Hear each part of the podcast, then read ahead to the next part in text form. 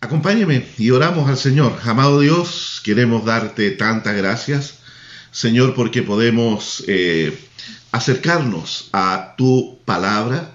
Tu palabra siempre tiene bendición para nosotros y sabemos, Señor, de que cada vez que la estudiamos, tú vas eh, edificando nuestras vidas, vas renovando nuestra fe, vas fortaleciendo también nuestro espíritu. Gracias Dios por este libro de Hebreos que hemos estado estudiando y oramos para que tú vayas direccionándonos, Señor, en este día. Y bendecido también con cada uno de tus hijos que ya se ha conectado. Y oramos también por aquellos que lo harán durante el transcurso de esta enseñanza para que nos podamos unir cada uno en el mismo espíritu. En el nombre de Jesús. Amén y amén. Estamos eh, en Hebreos capítulo 11, ¿ya? Y estuvimos viendo el versículo 1 ya durante algunas semanas, algunas sesiones, y ahora vamos a avanzar, vamos a avanzar aquí eh, desde el versículo 2 en adelante. Lo primero que dice allí es que por la fe, por tener esa certeza y esa convicción de la cual hemos estado hablando, ya eh, por ella alcanzaron buen testimonio los antiguos, dice ahí, ¿ya? ¿Quiénes son los antiguos? Todas las personas, ¿no es cierto?, eh, antepasados, como, eh, que, como personas activas en su fe, nosotros hoy en día tenemos la palabra escrita, tenemos la Biblia redactada, tenemos el canon completo de las escrituras. Cuando digo canon, estamos hablando de la lista completa de libros reconocidos como inspirados por Dios. Eso es el canon de la escritura. O sea, los 66 libros que tenemos nosotros en toda la Biblia, Antiguo y Nuevo Testamento, componen lo que se conoce como el canon de las sagradas escrituras. Y especialmente en lo que se refiere al Nuevo Testamento, fueron varios siglos, ya hasta cuatro siglos, eh, los primeros cuatro siglos de nuestra era, en los cuales se estuvo discutiendo, trabajando, eh, orando, buscando la dirección del Espíritu para completar ese canon eh, con los libros que eh, contiene ahí, los 27 libros que son del Nuevo Testamento. Le digo esto porque los antepasados que dice acá, los antiguos que dice la versión Reina Valera, eh, fueron gente que no tuvieron el acceso que nosotros tuvimos a la, o tenemos a la palabra. Ellos no lo tuvieron. ¿ya? Nosotros somos privilegiados en ese sentido, en ese aspecto, donde de seguro usted tiene más de una Biblia en su casa, más de una versión, y quizás cuántas versiones tenga usted en su celular o en su computadora, tiene muchas versiones con las cuales usted puede cotejar también los escritos. Entonces, para estos antiguos que alcanzaron un buen testimonio. ¿ya? ¿Quién da testimonio de ello? Por supuesto, Dios. El Espíritu Santo da testimonio de estas personas que fueron gente que se movieron por fe. ¿ya? ¿Fe a qué? Si no había una palabra escrita. Fe a la dirección, a la instrucción divina, a la palabra directamente de Dios que venía sobre ellos. Uno de los primeros héroes de la fe que vamos a ver en la lista es eh, Abel, ya que fue asesinado por su hermano, fue el primer homicidio como eh, resultado de lo que fue la introducción del pecado en la humanidad. No dice la palabra que Dios le habló a Abel, no dice. Pero mire, es interesante que dice que Dios le habló a Caín a Caín le habló. Ahora, ¿quiere decir eso que no, Dios no le hablaba a Abel? No. ¿ya? Lo que yo creo es que Dios sí le hablaba también a Abel. Fue Dios el que le instruyó a él también respecto a solicitar una ofrenda, a pedir una ofrenda de adoración, que fue lo que él hizo. ¿ya? Entonces, lo que estoy diciendo es que los antiguos, los antepasados, al no tener una palabra escrita como la tenemos nosotros el día de hoy, ellos recibieron palabra o voz audible de Dios directrices, instrucciones. Lo, ocurrió con, con, Noé más tarde, ocurrió también con, con Abraham, también con eh, eh, Jacob, también cuando iba oyendo. Entonces, eh, y por supuesto con Moisés, como Dios le habló a Moisés, como Dios habla con un amigo, dice la palabra. ¿ya? Entonces, encontramos allí que fueron personas que fueron recipientes directos de la directriz divina, de la voz de Dios sobre sus vidas. ¿ya? Nosotros tenemos la palabra escrita y a través de ella también nosotros vamos a escuchar la voz de Dios hablando a nuestra vida. Por eso es tan importante, y, yo siempre insisto en esto, el hecho de que nosotros leamos la palabra, conozcamos la Biblia, nos familiaricemos con el, eh, el uso y el conocimiento de las escrituras, porque es esta palabra escrita la cual alumbra, como dice Pedro, como una antorcha, como una lámpara en un lugar oscuro. ¿ya? Y, y, lo dice el Salmo 119, 105, lámpara es a mis pies tu palabra y lumbrera a mi camino.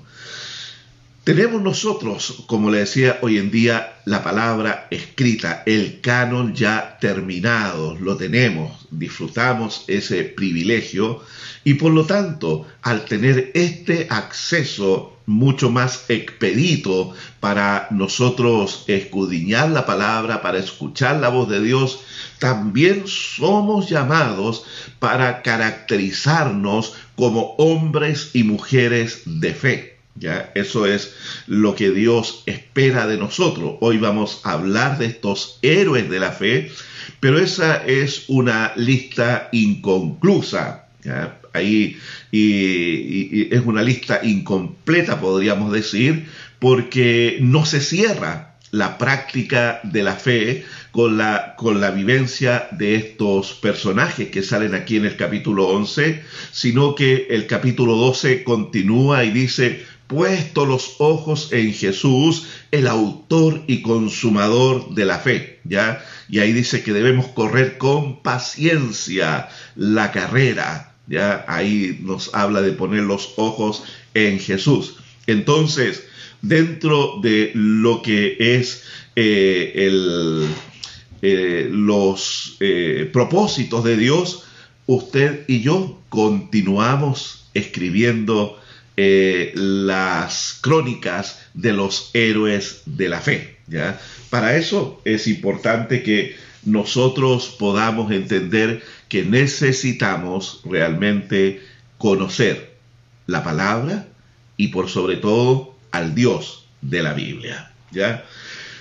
Aquí en el versículo 3 dice que por la fe entendemos haber sido constituido el universo por la palabra de Dios, de modo que lo que se ve fue hecho de lo que no se veía.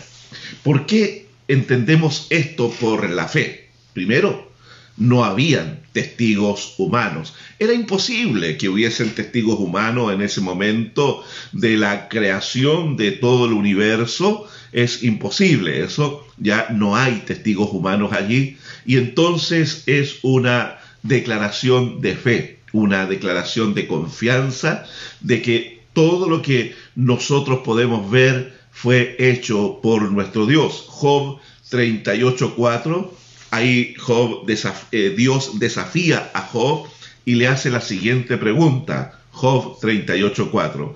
¿Dónde estabas tú cuando coloqué los fundamentos de la tierra? Eh, eh, son preguntas que Dios le hace a Job ahí en ese libro para confrontarlo, para sacarlo de su necedad en la cual él estaba atrapado. Entonces, por supuesto, la pregunta eh, es, eh, eh, queda sin una contestación. Job no existía, Job no, no estaba solamente en el proyecto divino, en el corazón de Dios, ¿ya? Y ningún ser humano. Entonces, es algo que nosotros por la fe y nos unimos nosotros férreamente a esta declaración. El cristiano que cree en la Biblia, en la palabra de Dios, cree, sostiene fehacientemente de que nosotros disfrutamos y vivimos dentro de un sistema que Dios ha diseñado y que Dios ha creado y ha puesto al hombre aquí en la tierra para que administre y para que disfrute de su creación. O sea, todo lo que nosotros podemos ver, todo lo que podemos contemplar, todo lo que la ciencia nos puede mostrar con sus avances en cuanto a telescopio, en cuanto a, a visualizar el universo, todo eso es creación de Dios. ¿Ya? Entonces nos unimos férreamente a esa declaración. Génesis capítulo 1 nos habla de la acción creadora de Dios, donde Dios por medio de su palabra, su palabra de poder, su palabra de autoridad, dice allí, Dios dijo y fue, ya, sea la luz y fue la luz, ya, eh, produzca la tierra y la tierra pues produjo los frutos y los productos, ya. Creer que Dios es el creador es un acto mucho más racional que creer que lo que nosotros vemos en el universo es el resultado del el azar, es el resultado de una gran explosión cósmica hace 5 mil millones de años atrás y que del caos que provocó esa explosión eh, vino el orden que hoy vemos, la armonía que hoy vemos en la tierra. Eso, eso sí que es algo irracional. Nosotros no podemos procesar esto de manera tal y aunque los científicos eh, evolucionistas ellos eh, eh, emitan sus declaraciones, presenten sus postulados, pero son solamente teorías. Nosotros no hablamos de la creación como una teoría, sino que hablamos de la creación como una acción divina, como un acto de parte de Dios, eh, el Dios soberano, todopoderoso, que por medio del poder de su palabra, Él decretó, Él ordenó y vino a existencia en la realidad física y material lo que nosotros vemos de la creación. ¿Y de dónde vino esto? Vino desde la eh, eh, creación espiritual. Que la pregunta que surge ahí, ¿qué fue primero? ¿La materia o el espíritu? ¿Ya? ¿Qué fue primero? ¿La materia o el espíritu? Lo cierto es que podemos decir que el espíritu fue primero, partiendo por el hecho de que Dios es espíritu y Dios es increado. ¿Ya? ¿Qué quiere decir eso? Que Él siempre, siempre y por siempre ha existido y existirá. ¿Ya? Dios no tiene comienzo, ya no hay una época en el cual Dios no existía, no, no, en el principio dice creó Dios y esa palabra abarca eternidad en el principio creó Dios. Entonces, Dios también es el autor de la materia, de todo lo que nosotros podemos ver en el mundo físico proviene de Él. ¿Y por qué digo esto? Porque usted va a escuchar a veces filosofías por ahí, pensamientos que argumentan de que Dios siendo espíritu, un espíritu puro y noble, no puede crear una materia que es mala. ¿Ya? Eh, así, así lo plantean algunas filosofías, especialmente las platónicas, ¿no es cierto? Plantean eso, de que la materia es mala. Entonces, ahí en el siglo segundo, por ahí por el año 140 aproximadamente, hubo un hombre llamado Marción, hijo de un obispo de iglesia cristiana, ya un líder de la iglesia cristiana, y este hombre, Marción, elaboró toda una línea de pensamiento, una teología eh, muy eh, influenciada por el pensamiento griego y tuvo una influencia bastante fuerte en esos primeros años de la iglesia cristiana. Entonces este hombre, eh, bajo la influencia del pensamiento griego, claro, él postulaba de que Dios no podía haber creado la materia. ¿ya? Entonces, eso afectó el pensamiento de la iglesia eh, de manera muy fuerte y tuvieron que combatirlo los primeros eh, apologistas de la iglesia cristiana en el siglo segundo. Y lo cierto que fue rechazado, fue condenado y todo eso, ¿ya? Entonces, Dios es el creador de la materia, para que también nosotros entendamos que lo que Dios creó es bueno, es bueno. Si aquí el problema que tenemos nosotros es la administración que el hombre ha hecho de manera indebida. Ahora, Dios diseñó al hombre de manera tal que administrase luego mal las cosas, no. Esta administración deficiente, destructiva, es producto del pecado del ser humano, de ninguna otra cosa más. Entonces, entendemos que Dios es el creador de todas las cosas. Y Dios ha puesto al ser humano como mayordomo de la creación aquí en la tierra. Y esta es una mayordomía que un día tendrá que también rendir cuentas ante aquel quien asignó esta responsabilidad y esta tarea. ¿ya? Entonces creemos nosotros por la fe, por la fe de que Dios creó todas las cosas, que somos el resultado de un diseño inteligente, planificado, ordenado, dentro de un propósito, y aun cuando el pecado vino a corromper o a desvirtuar el propósito original, la redención a través de Cristo es volver las cosas a su propósito original. Eso también abarca la salvación que Cristo hace por nosotros, ¿ya? Por eso dice Pablo en Romanos capítulo 8 que la creación misma gime, gime por la redención de los hijos de Dios. Entonces, ahí vemos nosotros que eh, la obra redentora, que eh, primera, primariamente es para salvación, para rescatar al hombre de su condición de pecado, también va a tener un efecto sobre la creación eh, física, material. ¿ya? Luego vamos a comenzar entonces la lista de los héroes de la fe. ¿ya? Eh, vamos a ir rápido en esto porque son muchos y no podemos tampoco detenernos tanto en algunos. ¿ya? Comienza la lista con Abel. ¿Qué es lo que hizo Abel? Abel ofreció una ofrenda más excelente. Eso es lo que dice. Ambos hermanos trajeron ofrenda delante de Dios.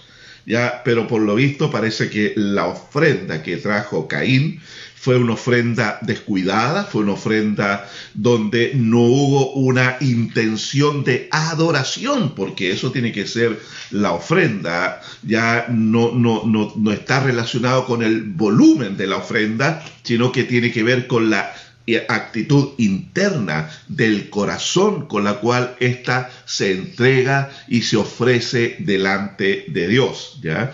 Eh, eh, ¿Se acuerdan cuando el Señor estaba enseñando y dijo, si tú traes tu ofrenda al altar, pero allí te acuerdas de que tienes algo en tu corazón contra tu hermano, deja la ofrenda de lado, arregla las cuentas con tu hermano y luego ven y presenta tu ofrenda. ¿ya?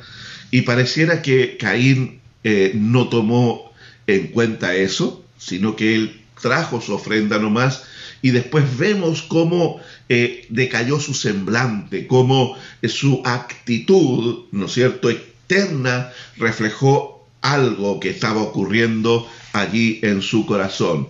Y eso, y esa, esa actitud interna fue nefasta para eh, la ofrenda que estaba presentando y por lo tanto la ofrenda fue rechazada por Dios, no fue aceptada por Dios en cambio, la ofrenda de Abel sí, ¿ya? ¿Y por qué? Porque el hombre puso fe allí, puso una convicción.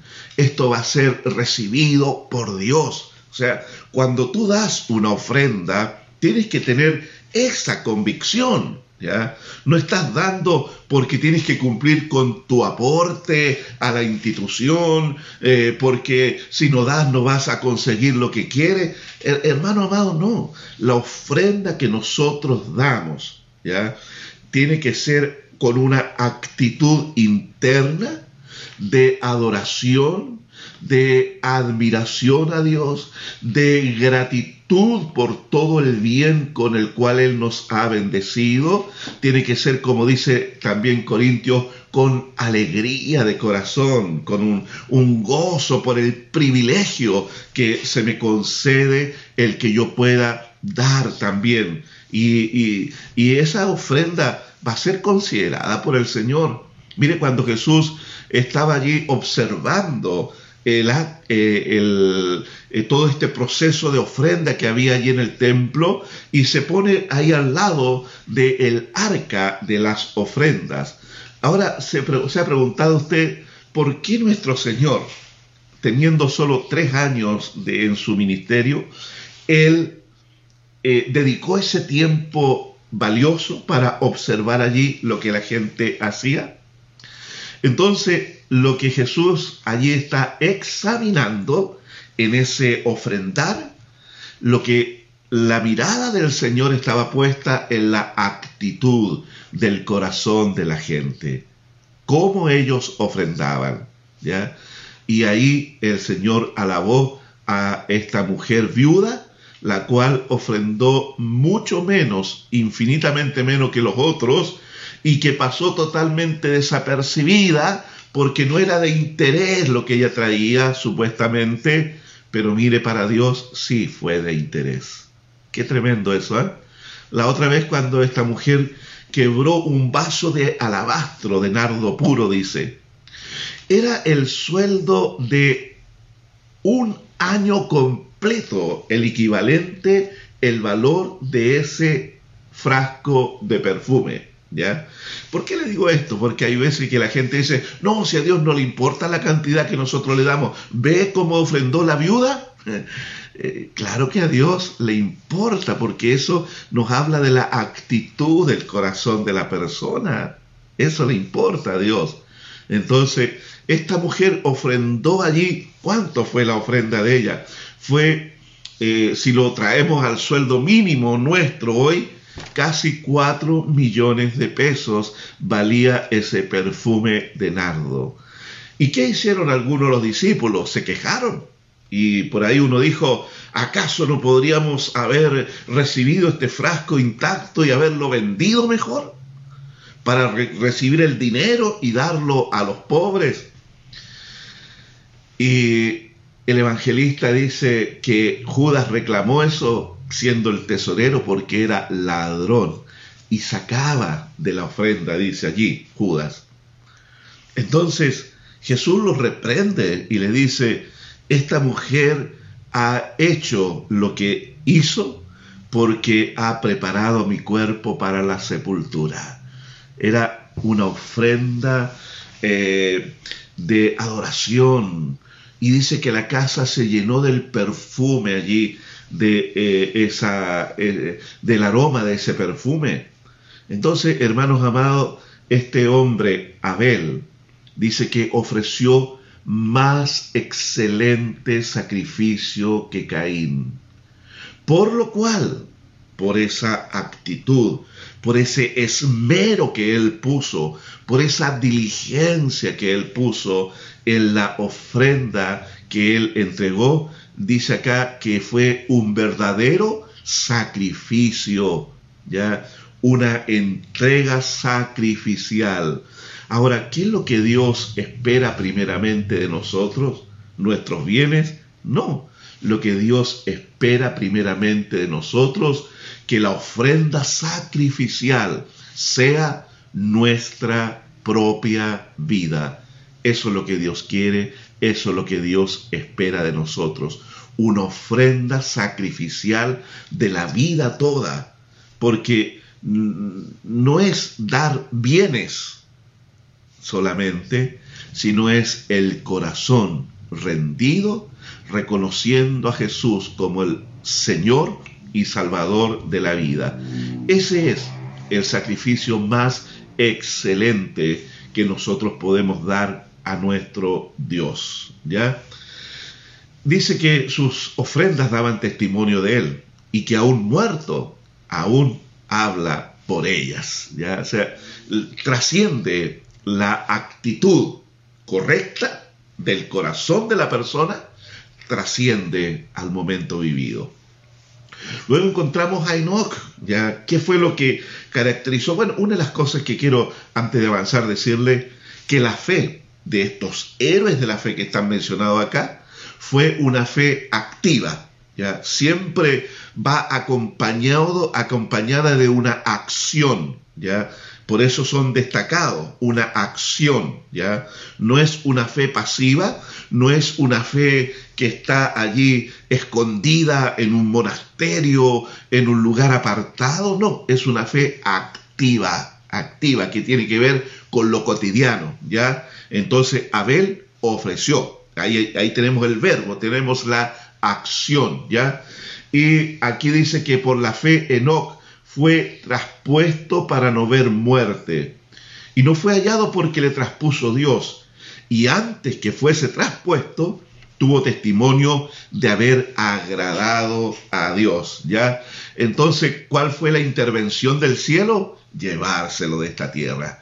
Dios lo sacó de esta tierra a los 300, por aquí tengo anotado, el hombre tenía 365 años, tenía, ¿ya? cuando Dios lo llevó. No murió Enoch, sino que fue traspuesto por Dios. Ahora, ella en el eh, Génesis capítulo 5, él dice que Enoch caminó con Dios, caminó con Dios.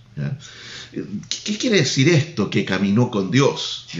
Está hablando que fue un hombre que tuvo un estilo de vida, una forma de vivir que agradó a Dios, que obedecía a los principios y mandamientos que Dios iba entregando en ese momento y que hubo una tradición oral durante un tiempo de lo que fue la instrucción, la enseñanza de cómo agradar a Dios, ¿ya? Y este hombre caminó con Dios, fue obediente a las instrucciones que Dios le fue dando y entregando, ¿ya?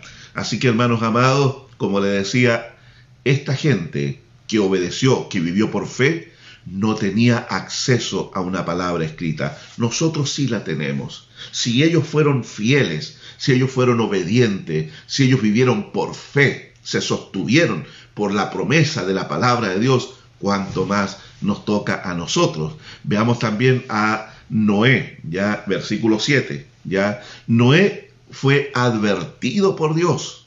Dios ya estaba eh, decidido a exterminar eh, la humanidad por causa del pecado. Ya la ira de Dios iba a ser desatada sobre la humanidad toda. Pero mire, dice allí en Génesis 6 que Noé halló gracia delante de los ojos de Dios. Halló gracia. Eh, en el Antiguo Testamento vemos también al Dios de la gracia, este Dios que eh, salva sin que el hombre haya hecho méritos para aquello. ¿ya? Noé era un hombre temeroso de Dios, era un hombre también obediente a Dios porque siguió las instrucciones al pie de la letra. Dios había determinado destruir por medio de un diluvio Nunca antes había llovido sobre la tierra, sino que dice el relato de Génesis que subía un vapor de la tierra que regaba todo, que mantenía todo humedecido, todo como un vergel allí. ¿ya? Entonces Dios le dice a Noé, mira, voy a destruir la humanidad por causa del pecado, por causa de las rebeliones, por causa de la, de la inmoralidad. Dios decidió destruir y le dice, le comunica a él. Ahora, obedientemente Noé se pone en acción y obedece a la voz de Dios y comienza a construir este gigantesco barco. Póngase en contexto usted allí, la gente que venía, los vecinos, los amigos, eh, desconocidos, que veían a este hombre trabajar y comienza a correrse la voz por todos lados. Allá hay un loco que está construyendo algo, gran, algo grande, inmenso, gigante. Y la gente venía a, a curiosear, a ver qué es lo que se estaba haciendo allí. Y este hombre tuvo que soportar todo aquello, las intrigas, las preguntas, las burlas y todo eso. Tuvo que soportarlo. Y él anunciaba también lo que iba a venir, pero la gente no le creyó de la destrucción que vendría sobre la tierra. Este está loco, este está enfermo. Ahora, el hombre obedeció y nos dice acá que por causa de su fe, versículo 7 al final, condenó al mundo y fue hecho heredero de la justicia. Él se salvó su casa, o sea, está hablando de su familia, su esposa, sus tres hijos y sus tres nueras, y los animales que Dios le indicó que él tenía que subir ahí en el arca. La fe de Noé fue una fe que se movió para una gran empresa, para ejecutar una obra que nadie jamás había hecho, pero que iba a ser el arca de salvación para muchos. Esta arca de salvación también es una figura, un tipo de nuestro Salvador Jesucristo. Ahí, todo aquel que cree en Jesús, todo aquel que pone su confianza en Él, va a ser también salvado. Así como Noé y su familia pusieron su confianza en el mensaje de Dios, en las palabras de Dios, y fueron ellos también salvados. ¿ya? Luego avanzamos a Abraham. Abraham fue llamado el padre de la fe. Abraham originalmente era un pagano de Oriente Medio, de Ur, de los Caldeos, una ciudad avanzadísima para ese tiempo. Era una de las urbes más civilizadas de aquel entonces, donde tenían eh, leyes. Ahí se han encontrado las excavaciones, la, eh, la ley de Amurabi, ahí en tablillas y que tiene muchas normas de, relaciones legales allí, de negocio, de convivencia, allí en esas tablillas eh, del código de Hammurabi. Todo esto estaba en Ur de los Caldeos, ¿ya? donde había una civilización avanzada para su tiempo. De allí Dios llama a Abraham y le dice que vaya a una tierra donde él no sabía, pero Dios tenía un plan y un propósito con él. Eh, obedeció a la voz de Dios y sale bajo la voz divina. Allí entonces la acción fue la obediencia. Él obedeció sin saber para dónde iba. Luego vemos aquí en el versículo 11 a Sara, su esposa, que dio a luz, dice, porque creyó, dice allí, ya dice, porque por fe también la misma Sara, siendo estéril, recibió fuerza para concebir y dio a luz aún fuera del tiempo de la edad. A la edad de 90 años, ella eh, tuvo a su hijo eh, Isaac, ¿no es cierto? Y dice, ¿por qué ocurrió esto? Porque creyó que era fiel quien lo había prometido. Fue Dios quien les dijo a Abraham, de aquí a un año tu mujer concebirá. Y Dios le había dicho que te voy a dar una descendencia, te voy a dar un hijo. Y en el proceso que demoró más de 25 años en cumplirse la promesa, entonces hubieron momentos de flaqueza también en Abraham, pero Dios venía pronto para fortalecerlo y ayudarlo allí en su fe. ¿ya? El hombre fue reconocido como un hombre de fe, como el padre de la fe. ¿ya? Entonces Sara, su esposa, dio a luz y la promesa fue una innumerable descendencia, como dice ahí en el versículo 12, eh, Hebreos 11, 12.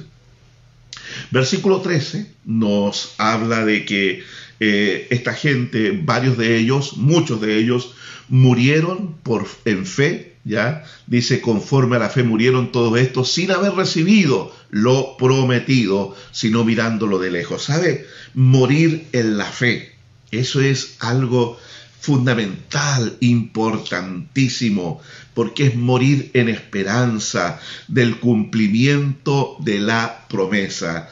Alguien lo planteó de esta manera y dijo, todos ellos murieron mirando al Redentor, mirando a la cruz, hacia la cruz de Cristo, como un evento prometido, como un evento de redención que iba a suceder, mas nosotros miramos hacia atrás a la cruz de Cristo para también alcanzar salvación. Pero ellos aplicaron fe, por un evento que aún no ocurría. Nosotros aplicamos fe sobre un evento histórico, el cual tiene connotaciones divinas también, que es la muerte de nuestro Señor Jesucristo. Pero ellos miraron hacia adelante, saludándolo, dice, eh, ahí estamos en el versículo 13, ¿no es cierto? Dice, eh, mirándolo de lejos y creyéndolo y saludándolo y confesando que eran extranjeros y peregrinos sobre la tierra. Eso no ha cambiado, mi hermano querido. Para el creyente, para usted y para mí, debemos considerarnos que esta tierra no es nuestra morada final, no es nuestra morada eterna. Esta tierra es algo en el cual nosotros vamos de paso, somos extranjeros y peregrino. No perdamos eso, porque a veces eh, quedamos tan atrapados en los afanes de esta vida, en los proyectos que tenemos, en, en los deseos que tenemos que se cumplan, que al final nos olvidamos que somos solamente eh, eh, peregrinos que vamos de paso por esta vida y que nuestro destino es la eternidad junto con nuestro amado Salvador. ¿ya? Versículo 14 dice que esta gente eh, que muere en la fe lo hacen porque eh, buscan una patria, ¿ya? Esto es eh, una patria celestial. Y el versículo 16 dice que Dios les ha preparado una ciudad, ¿ya? Eso es la promesa de nuestro Dios, una ciudad cuyo constructor es Dios mismo, dice ahí, ¿ya?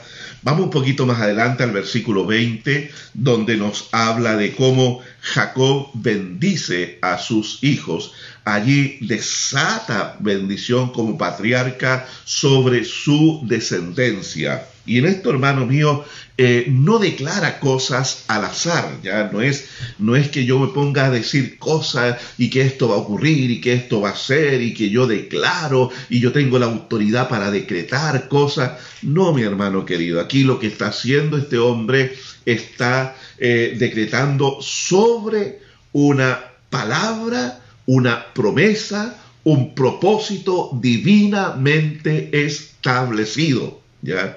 Eso es importante que nosotros podamos entenderlo. Ya nosotros no tenemos la capacidad para decretar cosas y que éstas vengan a la realidad, como algunos suponen. Ya eso es metafísica, ya.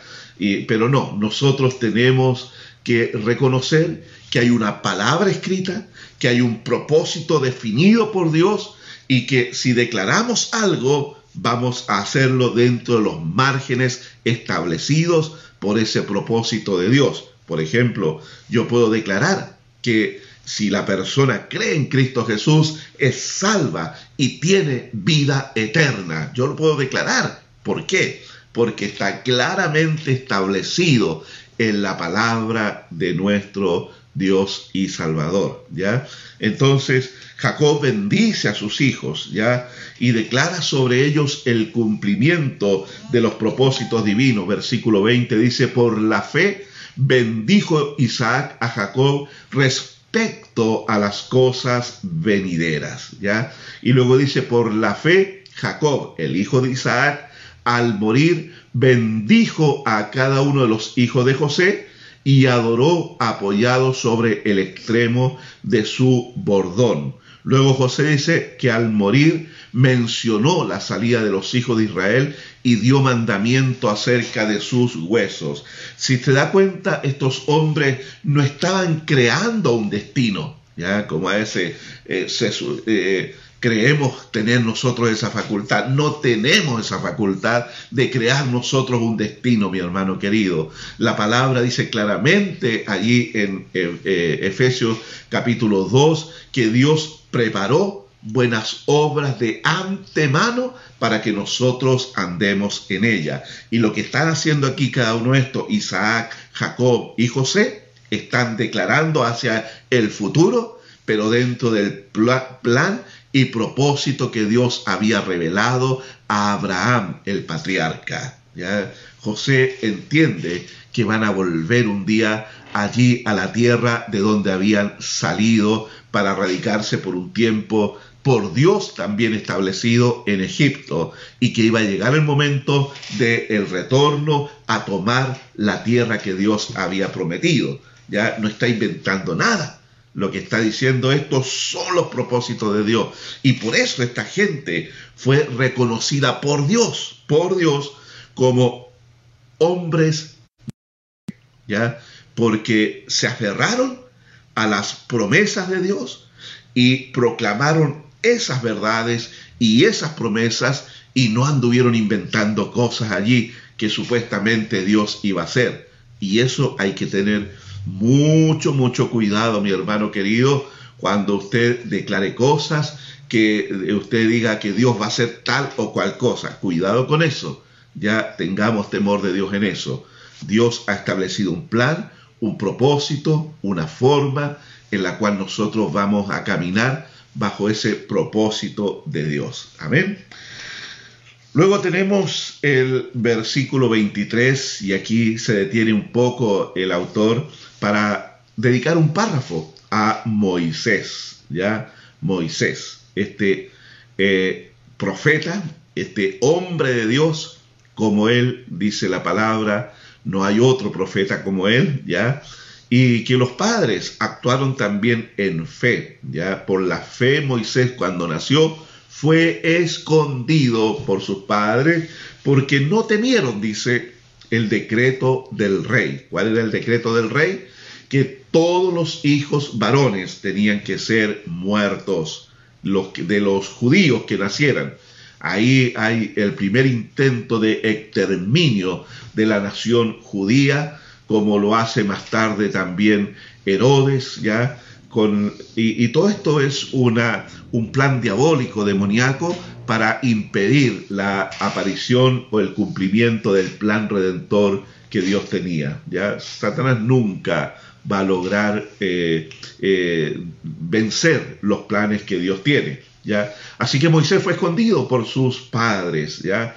Y ya cuando creció, cuando el hombre tomó conciencia de su rol que su madre, sus padres le habían inculcado, le habían dicho, tú naciste por un propósito de Dios, Dios te preservó la vida porque Dios te va a levantar como el libertador de esta nación. Ya cuando fue grande, rehusó, dice, llamarse hijo de la hija de Faraón. O sea, él renuncia eh, a su título nobiliario, a, su posición privilegiada, y es más, dice el versículo 25, escoge ser maltratado con el pueblo de Dios y gozar de los deleites temporales del pecado.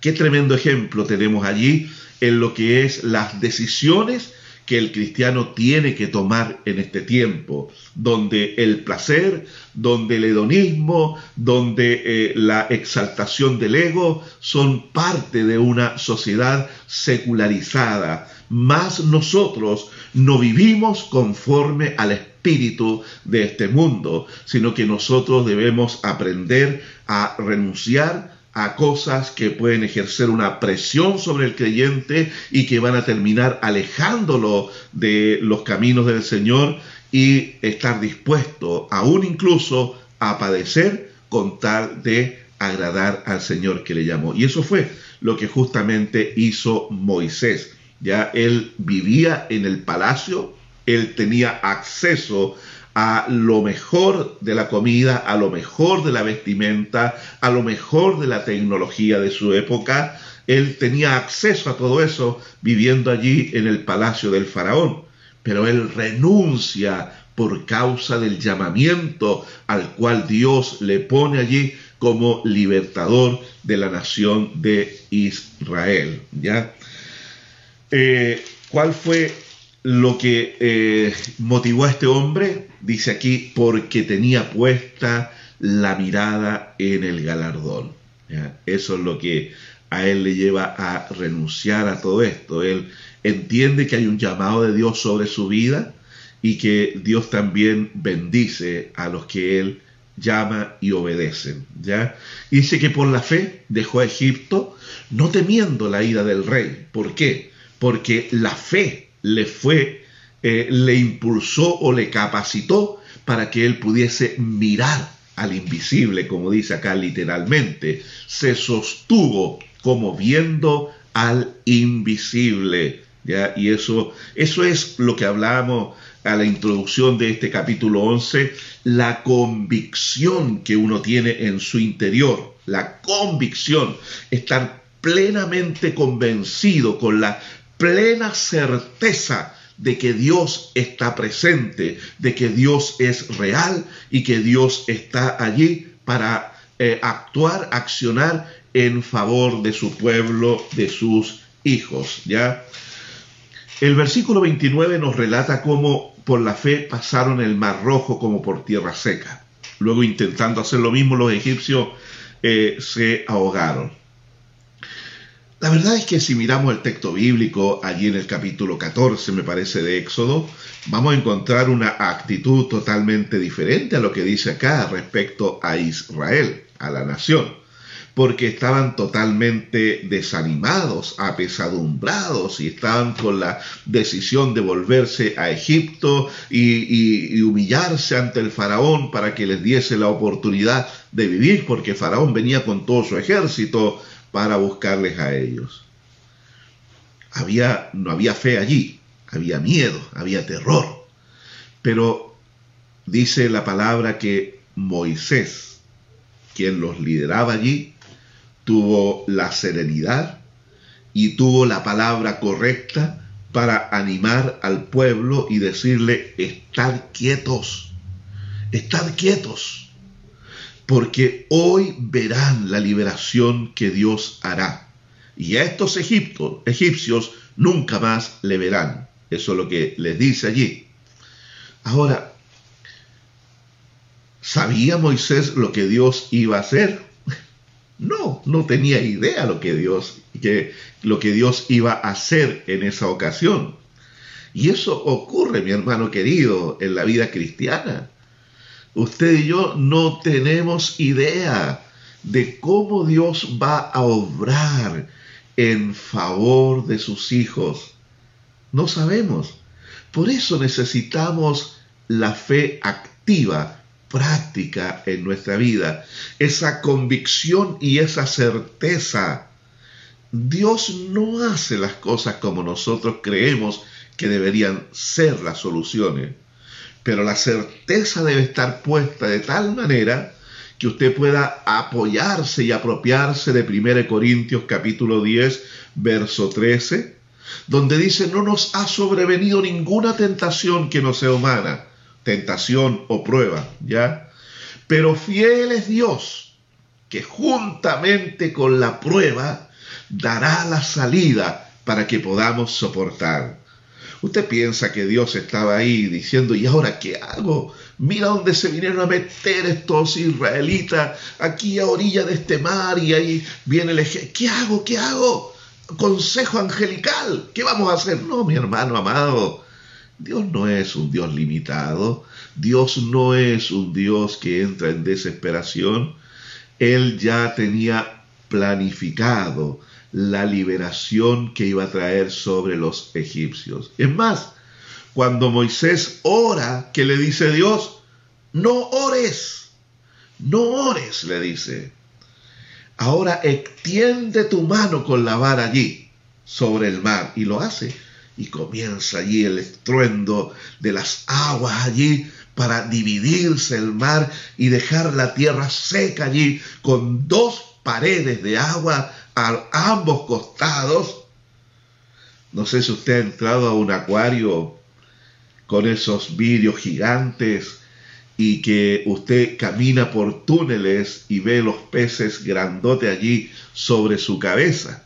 Yo recuerdo con mi esposa estuvimos ahí en Estados Unidos, no recuerdo dónde fue, en qué lugar, Minnesota parece que fue, y fuimos, nos llevaron, nos invitaron a uno de estos acuarios.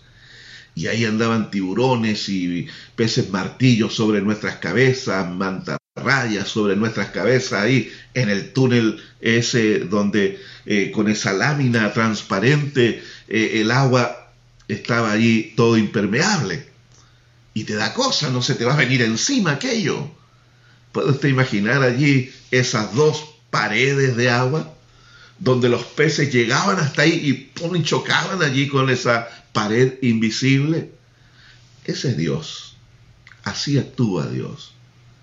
Un milagro, un hecho portentoso, inimaginable para ellos, pero Dios intervino para liberar de una forma que ellos nunca imaginaron que ocurriría. ¿Por qué? Porque como dice 1 Corintios 10:13, cuando Dios mete a la persona en la prueba, Dios también tiene la salida para que pueda soportar.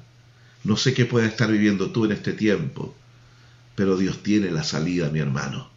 Dios tiene la puerta por la cual Él, en el momento preciso, te va a indicar por donde tú debes entrar para que encuentres la salida la solución a lo que pueda estar viviendo. Sea un hombre y una mujer de fe. ¿Ya?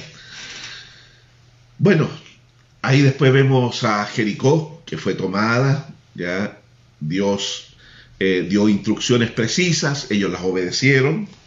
Y luego vemos allí una larga lista de héroes de la fe, de hombres anónimos y conocidos, anónimos para nosotros, pero todos, conocidos para Dios, ¿ya? Versículo 36 al 38, ahí dice que los héroes de la fe también la pasan mal, ¿ya?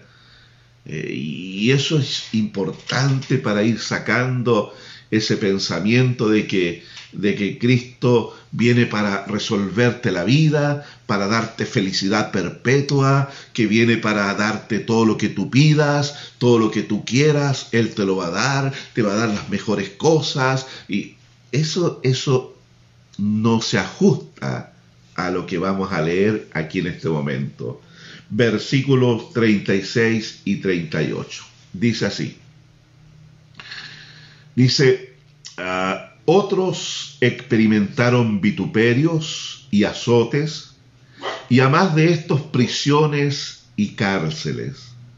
Fueron apedreados, fueron aserrados, puestos a prueba, muertos a filo de espada, anduvieron de acá para allá, cubiertos de pieles de ovejas y de cabras, pobres, pobres, que contrario al Evangelio de la prosperidad, ¿no es cierto? Angustiados, maltratados. Los héroes de la fe también lo pasan mal. ¿Ya? Son situaciones, como dice el término allí, puestos a prueba. Puestos a prueba.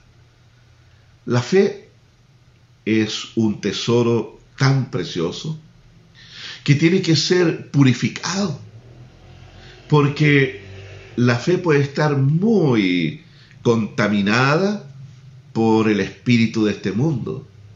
Entonces la fe va siendo perfeccionada, purificada. ¿Para qué?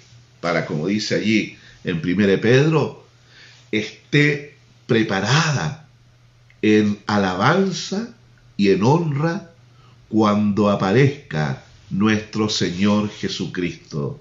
Lo dice allí 1 Pedro. Entonces estos hermanos experimentaron momentos muy duros, muy difíciles, muy dolorosos por causa de esa fe que les condujo a la obediencia, que les condujo a ser fieles, fieles al Señor y no ceder ante la presión y ante las amenazas.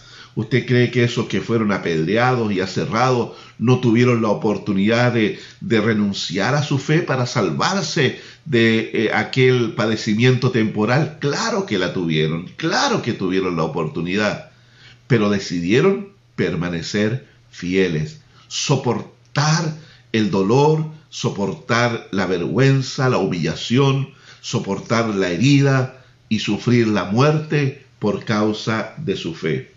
Y mire qué, qué hermoso lo que dice aquí, versículo 38, de los cuales el mundo no era digno. ¡Wow! Eso lo dice el Espíritu Santo, mi hermano querido. O sea, esta gente, esta gente tiene tal dignidad, tal mm, forma de vida, de que vivir en las condiciones de este mundo, bajo el espíritu de este mundo, no es lo de ellos, no es el lugar de reconocimiento, no es el lugar donde iban a ser honrados, pero tenlo por seguro, en aquel día glorioso, cuando nuestro Señor venga, esta gente que padeció, que sufrió, va a ser honrada, van a tener su galardón, su recompensa. Dice aquí, todo esto, aunque alcanzaron buen testimonio mediante la fe, no recibieron lo prometido. El mundo no era digno de ellos. Que el Señor nos ayude a nosotros. Voy a terminar hoy con el versículo 6, ¿ya? Hebreos 11, 6. Pero sin fe es imposible agradar a Dios, porque es necesario que el que se acerca a Dios crea que le hay y que es galardonador de los que le buscan. ¿Cómo complacemos nosotros a Dios? Porque aquí habla de agradar a Dios. Y el deseo del cristiano, de aquel que ha nacido de nuevo, debe ser un profundo deseo de agradar a Dios. Yo lo veo de esta manera. Viví tantos años llevando dolor y tristeza al corazón de Dios. Y hay mucha gente hoy en el mundo que con sus acciones, sus actitudes, su rebelión, lleva dolor al corazón de Dios. ¿Acaso nosotros no, no podríamos esforzarnos por llevar una sonrisa al corazón de Dios? ¿Por llevar alegría a su corazón? Que Dios pueda ser agradado con tu vida y con la mía. ¿Por qué no nos proponemos eso? ¿Por qué no hacemos de nuestra vida el propósito de agradar a Dios? ¿De que alegremos su corazón? ¿Cómo lo hacemos? Cuando nosotros caminamos por fe. Ahí agradamos a Dios. Cuando usted tiene plena convicción del cuidado y de la protección divina. Cuando usted ora a Dios y le expresa una total dependencia de Él, cuando usted ora, ora, no, no solo para pedirle cosas a Dios y, y ya, ya, ya puse mi lista de peticiones delante de su presencia. No, cuando usted ora para buscar a través de ese tiempo la comunión íntima con Dios. Y cuando en la más absoluta sinceridad abrimos el corazón delante de Él y exponemos ante Dios nuestros dolores, nuestros fracasos, nuestras angustias, con una brutal sinceridad delante de la presencia de Dios. A Él no le vamos a ocultar nada. No podemos ocultarle algo a Dios porque todo lo ve, todo lo sabe. Y a pesar de lo que Él ve en mí, Él espera que yo me comunique con Él. Él espera que yo entre en intimidad con Él. Claro, ¿por qué? porque solo es en su presencia donde nosotros somos transformados de gloria en gloria. Y el anhelo del corazón de Dios es poder llevar cada día el proceso de transformación un paso más cerca de la imagen de su Hijo Jesucristo. ¿Cómo agradamos a Dios? ¿Lo agradamos cuando caminamos en fe? ¿Lo agradamos cuando oramos para tener intimidad, para tener comunión con Él? Ahí agradamos a Dios. Lo agradamos cuando por fe descansamos verdaderamente en Él. Mire lo que dijo nuestro amado Salvador. Vengan a mí los que están cansados y cargados, porque yo los haré descansar. Esas son palabras de nuestro amado Salvador.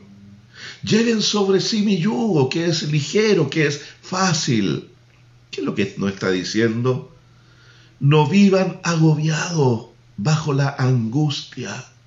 No vivan bajo la desesperanza. Despojarnos del peso de la angustia. Filipenses 4:6 dice, por nada estéis afanosos, sino que sean conocidas vuestras peticiones delante de Dios. ¿Cómo agradamos a Dios? Que lo agradamos cuando estamos orando, pero estamos plenamente convencidos en la oración de que Él me está escuchando. Sí, no puede usted agradar a Dios y terminar de orar y decir, ¿me habrá escuchado el Señor? ¿Cómo va a agradar a Dios así? Cuando dice la palabra en 1 Juan capítulo 5 eh, versículo 14 y 15, que esta es la convicción que tenemos, que si pedimos alguna cosa conforme a su voluntad, Él nos oye.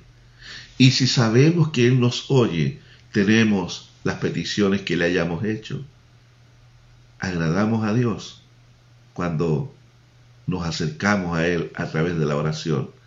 Jesús le dijo a sus discípulos, hasta ahora nada habéis pedido, pedid y se os dará. El Señor siempre nos está empujando a la, al tiempo de intimidad con Él por medio de la oración. Nos empuja hacia allá, nos incentiva hacia allá.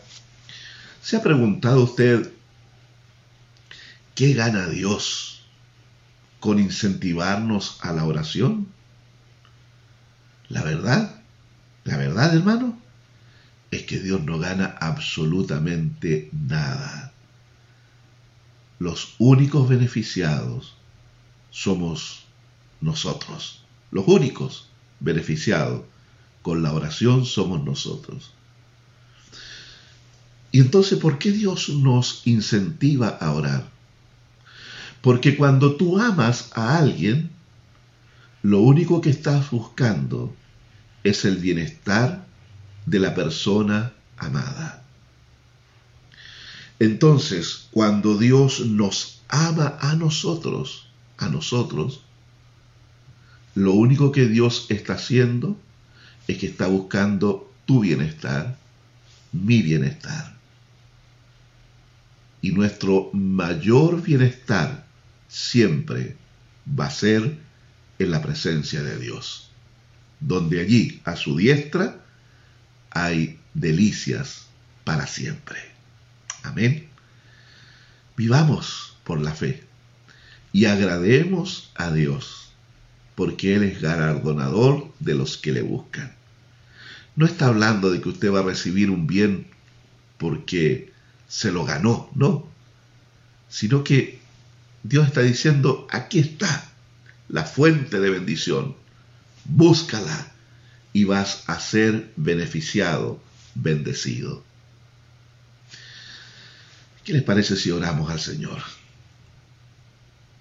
Viva por fe. No deje que la incredulidad le robe a usted la paz, le robe la herencia que tenemos en Cristo Jesús. Viva por fe, aférrese por fe al Dios verdadero y crea que su palabra es verdad, que sus promesas son las que sustentan sostienen la vida del creyente. Oramos. Amado Dios, te damos gracias, Señor, por este tiempo que podemos compartir con nuestros hermanos. Y te rogamos, Dios, para que esta palabra de Hebreos capítulo 11 pueda ser una palabra, Señor, que fortalezca nuestro espíritu, que levante nuestra vida y que nos haga hombres y mujeres de fe, gente que vive confiada y creyendo de que eres tú el que nos sustenta, Señor. Gracias por cada uno de tus hijos que estuvo presente en el desarrollo de este estudio, Señor. Y oramos para que al avanzar con la palabra a Hebreos capítulo 12, tú puedas traer más entendimiento a nosotros. Gracias Dios, honramos, bendecimos tu nombre. Amén